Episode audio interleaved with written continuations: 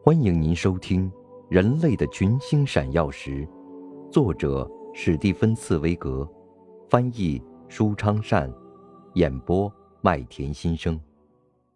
第六十二集，决定世界历史的一瞬间。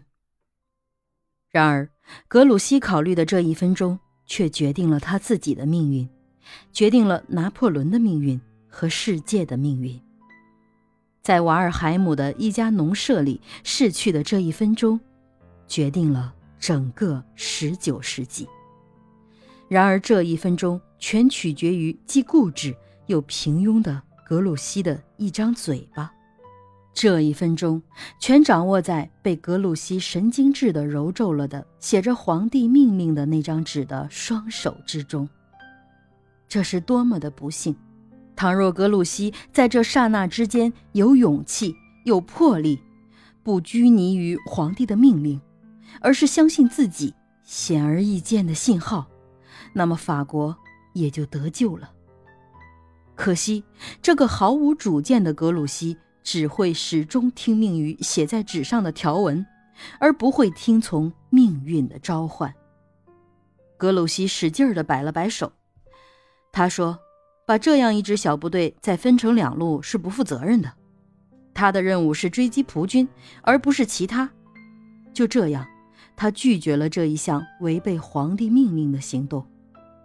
军官们闷闷不乐地沉默了，在他周围鸦雀无声。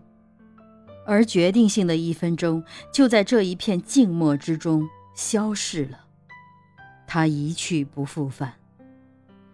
后来，无论用怎样的言辞和行动，都无法弥补这一分钟。威灵顿在这一分钟胜利了。格鲁希的部队继续往前走，热拉尔和旺达姆愤怒地紧握着拳头。不久，格鲁希自己也不安起来。随着一小时一小时的过去，他越来越没有把握，因为令人奇怪的是。普军始终没有出现，显然他们离开了普军撤退至布鲁塞尔的路线。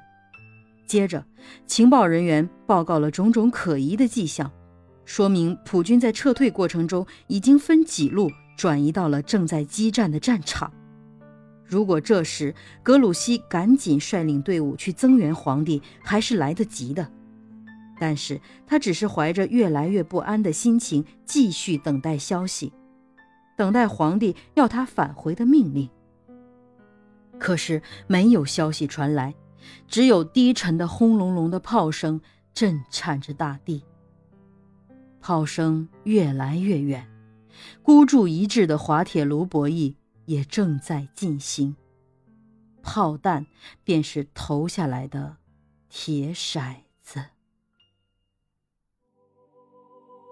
您正在收听的是。人类的群星闪耀时，演播麦田心声，感谢您的收听。